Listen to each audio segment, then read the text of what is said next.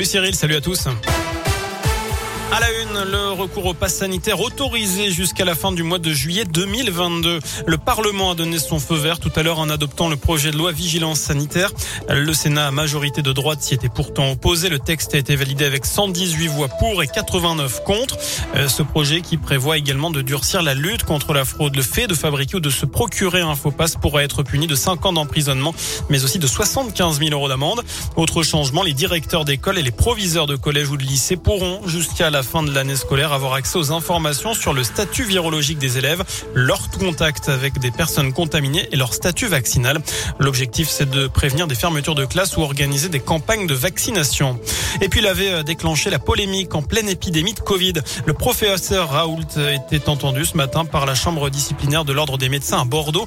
Deux plaintes avaient été déposées contre lui par des confrères pour des entorses au code de déontologie. Le professeur Raoult, grand défenseur de l'hydroxychloroquine, risque gros d'un simple avertissement à une radiation. Une décision est attendue entre 15 jours et 8 semaines après l'audience.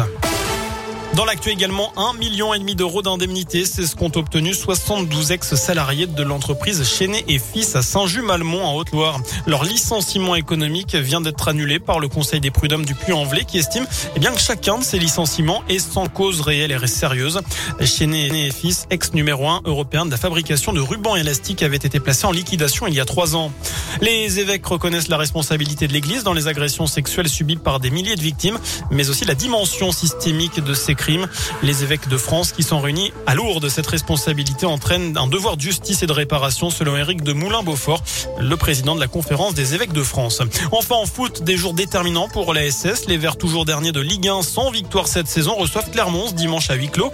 S'ils ne seront pas présents au stade, les supporters comptent mettre la pression en début d'après-midi avec un rassemblement prévu à 13h30. Dans leur ligne de mire, la direction et Claude Puel, le coach stéphanois qui a pu compter sur le soutien de son homologue auvergnat Pascal Gastien ce matin lors d'un point presse euh, du Clermont Foot.